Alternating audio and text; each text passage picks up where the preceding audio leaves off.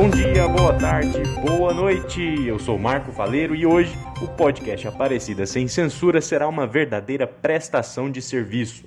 Finalmente chegou o dia 15 de novembro, dia das eleições municipais de 2020.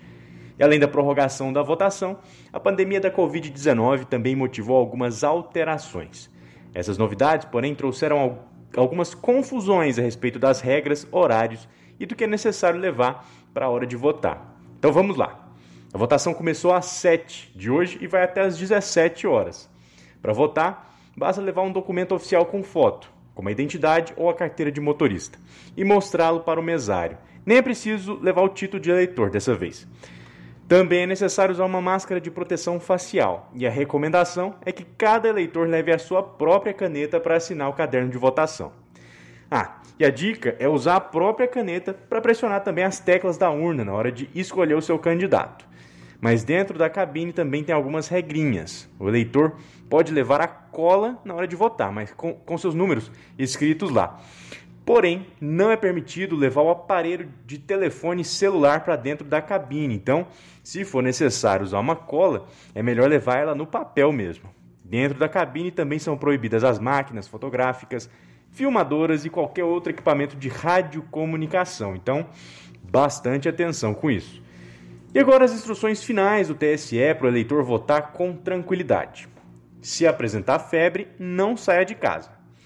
No transporte até o local de votação, mantenha a distância de no mínimo um metro de outras pessoas em filas e evite entrar em veículos cheios. Mantenha a distância de no mínimo um metro de outras pessoas dentro dos locais de votação e evite o contato físico com outras pessoas, como abraços e apertos de mão. Respeite também as marcas de distanciamento nas filas nas sessões eleitorais, que vão estar sinalizadas com adesivos no chão. Se possível, compareça também sozinho ao local de votação e evite levar crianças e outros acompanhantes. Permaneça nos locais de votação só o tempo mesmo suficiente para emitir o seu voto. E use a máscara o tempo todo, desde que sair de casa até voltar. Nos locais de votação, não é permitido nem se alimentar, beber ou fazer qualquer outra atividade que exija a retirada da máscara. Se possível, a recomendação, de novo, leve sua própria caneta para assinar o caderno de votação. Mostre o seu documento oficial com foto, esticando o braço em direção ao mesário, e ele vai verificar a sua identificação à distância mesmo. E se tiver alguma dúvida na identificação, o mesário pode pedir que você dê dois passos para trás e abaixe brevemente a sua máscara higienize as mãos com álcool em gel antes e depois de voltar. E a última dica, mais importante de todas, acompanhe as eleições em Goiânia e em Aparecida em, na cobertura mais completa que vai ser feita aqui na Folha Z.